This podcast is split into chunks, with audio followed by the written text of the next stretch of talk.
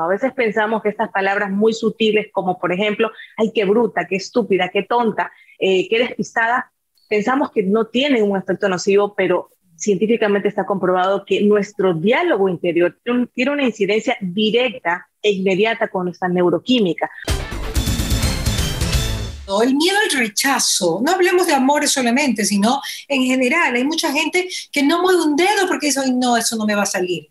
Y allí donde, es donde no nos activamos, donde no nos damos oportunidades. Claro que sí. Hay que entender que el miedo al rechazo es un miedo innato, natural, normal. Y esto lo digo por aquellas personas que dicen, no, a mí no me importa lo que piensan de mí, a mí no me importa, eso no es real. Eso es habernos ido al otro extremo, eh, donde muchas veces o vivimos como desactivados de todo lo que me pueda eh, llegar a generar un sentido de pertenencia y voy por la vida pues ahí como, como el llanero solitario. Realmente el temor al rechazo, el miedo al rechazo es un miedo innato, porque somos seres sociales, porque está eh, realmente científicamente comprobado que necesitamos. Ningún bebé puede realmente vivir sin la contención de su tribu, de su grupo, de, de, de este cerco emocional y físico que lo va a contener y es desde ahí donde se manifiesta esta, esta estructura propia, en la que siempre vamos a necesitar pertenecer a algo, a una familia, a una iglesia, a un club, a un grupo social, porque realmente somos seres que nos necesitamos estar en esta permanente conexión. Por lo tanto, el ser rechazados obviamente sí va a generar eh, sensaciones de dolor y en muchos de los casos va a llevar a la persona hasta la depresión o hasta por miedo a este rechazo recluirse y vivir en permanente soledad o aislamiento. Acá la vacuna, ya que estamos hablando de, la importancia de vacunarnos, que debe ser un llamado para todos, acá la vacuna, Marina, para realmente no dejar que esto que sí puede afectarnos y que es normal, no se convierta en una situación grave como una depresión, como un aislamiento, como una fobia social, que es donde realmente puede llegar, es, por ejemplo, vacunarnos en cuanto a lo que se refiere a nuestra autoestima porque esa es base fundamental. Recordemos que no es lo que nos pasa, sino la forma como la percibimos. Y esto que percibimos radica en la forma como está eh, eh, dispuesta nuestra autoimagen.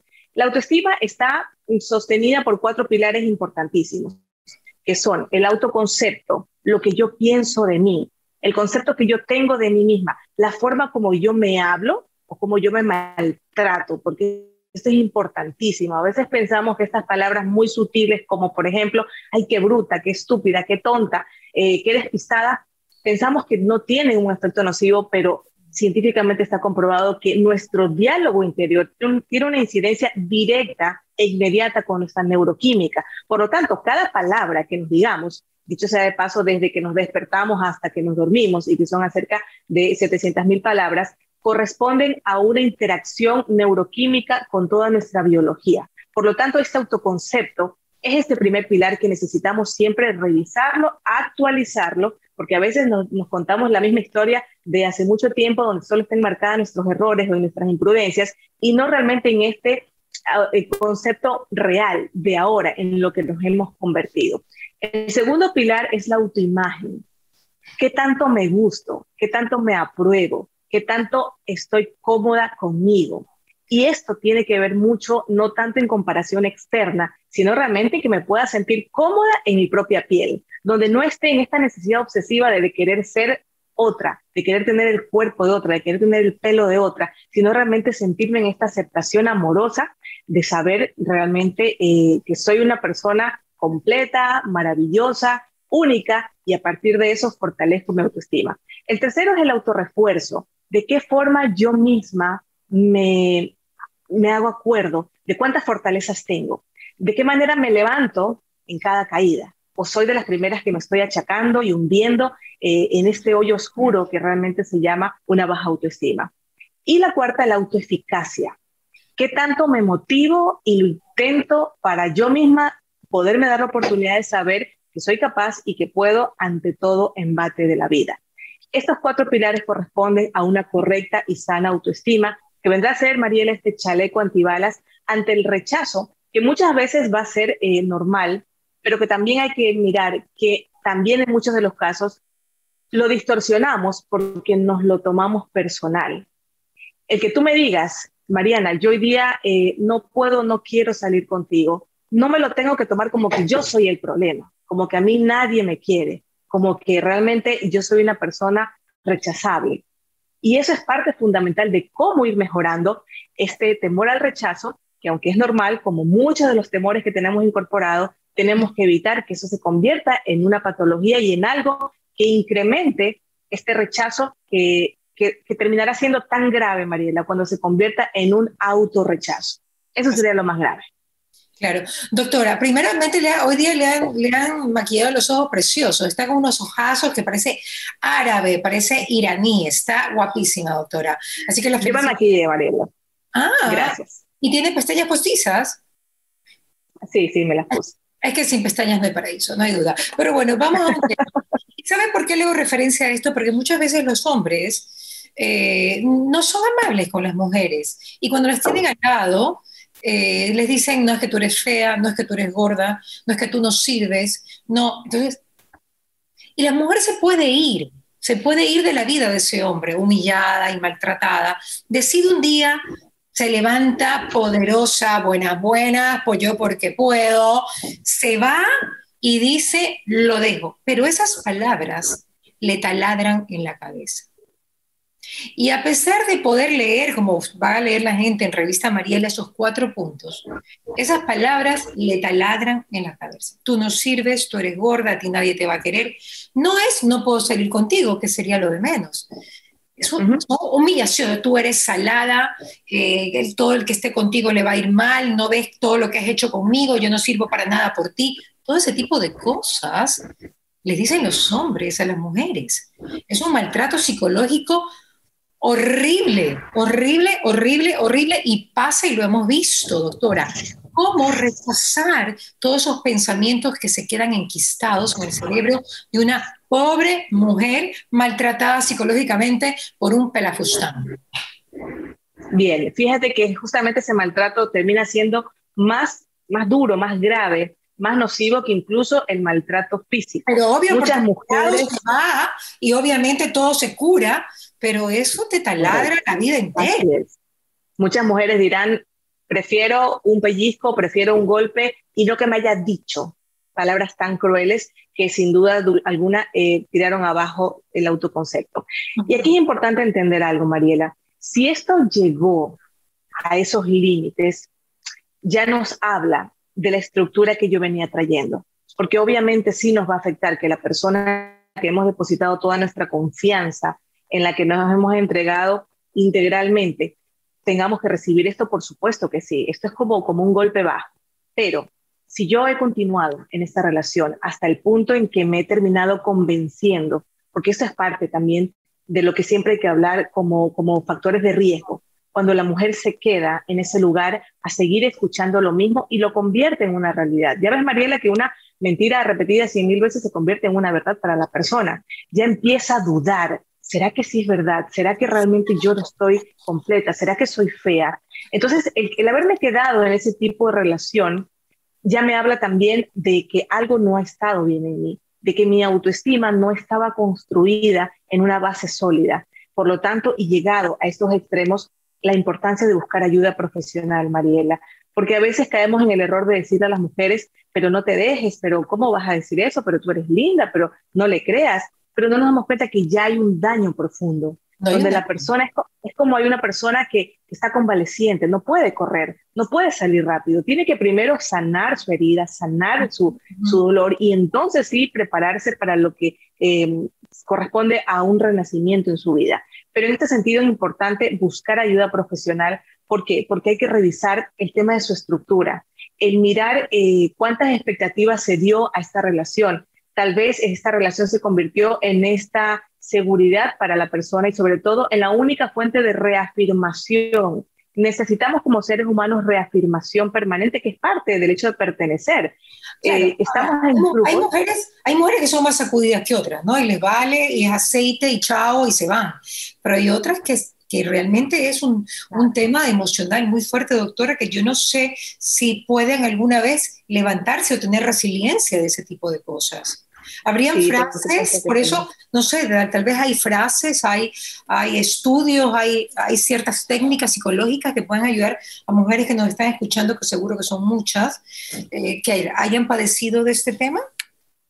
Sí, fíjate que ahora que me, que me dicen eso, me acuerdo de una película eh, que filmó J. Lowe, no me acuerdo el nombre, creo que se llama Nunca Más Sí, es una película bastante fuerte porque eh, ella es víctima de un, eh, de un abusador físico terrible, físico y sexual, y ella logra salvarse porque él la iba a matar y empieza a recibir entrenamiento físico, kickboxing, pero sobre todo mental. Eh, hasta el punto que, bueno, el desenlace no se los voy a contar, pero es sumamente fuerte, es, es una película dramática, pero que de alguna manera lleva, y ese fue el mensaje, a las mujeres a entender que en casos extremos o es tu vida o es la mía. Y por eso necesito no aislarme, por eso necesito buscar ayuda, porque ya no depende de lo que yo pueda reaccionar. Ya en este sentido la mujer está anulada en sus fuerzas, porque tal ha sido la programación que se ha instalado de que tú no puedes, porque por eso estoy yo, para yo dar, eh, darte frente y yo ser la persona que te levante, que realmente la mujer está totalmente anulada. La importancia de buscar ayuda, Mariela, consiste en que se van a trabajar en muchos frentes, como por ejemplo el tema de sus heridas de la infancia, porque cuando tú dices hay mujeres que les resbala y hay otras que no, no quiere decir que no les duela, ambas les duele. ¿Cuál es la oh. diferencia entre la una y la otra? Que una tiene claro su autoconcepto, tiene clara esta autoimagen, tiene clara esta autoeficacia eh, de saber que aunque me llega a mi casa a morir del dolor y a llorar dos noches seguidas, pero sé que esto es un tema de él, que me lo está haciendo, pero no traspasa a mi interior, que es lo que diferencia a las otras mujeres que realmente se sienten desarmadas. Por eso es la importancia de trabajar en, en la autoestima, en esta reprogramación de ese diálogo interno que viene a convertirse como en este abogado defensor de cada uno de nosotros, Mariela. Tenemos que aprender a convertirnos en esos abogados defensores, que más allá del tema objetivo, que obviamente siempre nos va a acompañar, en momentos críticos, me necesito en defensa, me necesito diciéndome, a ver, ¿qué pasó? No, no, es por ti, porque tú sí eres valiosa. Después ya reviso si de pronto, sí, yo cometí un error, si de pronto yo también lo ofendí. Esos son temas que ya se revisan después. Pero eso más o menos como yo siempre le digo a mis pacientes, es como que tú vayas con tu hijo eh, saliendo del colegio de la mano y venga un padre de familia y le pega a tu hijo. O sea, por ahí no pasa tu escala de valores, decir, ay, no, yo soy una mujer educada, yo no insulto a nadie. No pasa por aquí, María. Lo que pasa es una reacción de, en defensa de tu hijo. Pues en eso debemos de convertirnos nosotras las mujeres y todos los seres humanos, porque el tema de la autoestima eh, definitivamente nos atañe a todos. Aunque entre paréntesis, para que todos lo sepan, científicamente está comprobado, las estadísticas nos dicen que los hombres tienen mejor autoestima que las mujeres. Los hombres. Los hombres. Y tal es así que los hombres ya ves que no se están criticando tanto en el espejo, que no se están viendo el rollito, la celulitis. Lo más curioso es que ellos se sienten guapos y convencen, convencen que son guapos, entonces van por la vida, claro, este, ellos ahí los hombres tienen el mantra de que el hombre es como el oso, entre más feo, más hermoso. O sea, lo tienen en la cabeza y es, y es como se manejan. Es que, es, que estamos hechos de, de, forma diferente, no hay duda. Podemos hablar eso en otro, en otro momento de, de, cómo el hombre se percibe, para también un poco saberlo conocer, ¿no? Porque hay que saber conocer a, a, nuestra, a nuestra ayuda idónea, porque nosotros también somos ayuda idónea, ellos también son nuestra ayuda idónea, hay que saberlos conocer para entenderlos más, que yo creo que el feminismo no es una respuesta, yo creo que es una conjunción entre hombre y mujer enseñándose entre ellos para poder salir adelante en este mundo, ¿no? Doctora, muchísimas gracias. Yo tengo que finalizar, y mismo me llama Tatiana porque yo me embalo con estas entrevistas y sigo preguntando. Hay algo que sí me gustaría decirle al público que yo sé que usted va a estar de acuerdo. Hay muchos versículos bíblicos que te ayudan todos los días a enfrentar batallas y te reafirman tu autoestima y te reafirman el ser mujer y te reafirman tu lucha diaria. El Salmo 91 de protección, que a mí me fascina, pues eh, para la lucha, eh, si Dios está conmigo, ¿quién contra mí? Y hay diferentes versículos bíblicos que en otras religiones se manejan como mantras, pero esto es una realidad.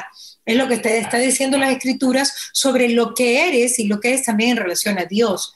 Así que es importante también que acudamos a este gran libro que lo tiene todo, porque es el libro madre de todas, o sea, lo tiene todo, tiene de salud, tiene de belleza, tiene de sexo, tiene de todo, tiene de trabajo, tiene de protección, para que ustedes a través de salmos o proverbios o eclesiastés puedan realmente disfrutar de lo que son estos mantras bíblicos, por decirlo de alguna manera, donde van a reforzar su, autoestima, sus guerras, sus luchas y pues eh, y el amor a Dios, sobre todo día a día. Gracias, mi querida doctora, me encanta siempre estar con usted.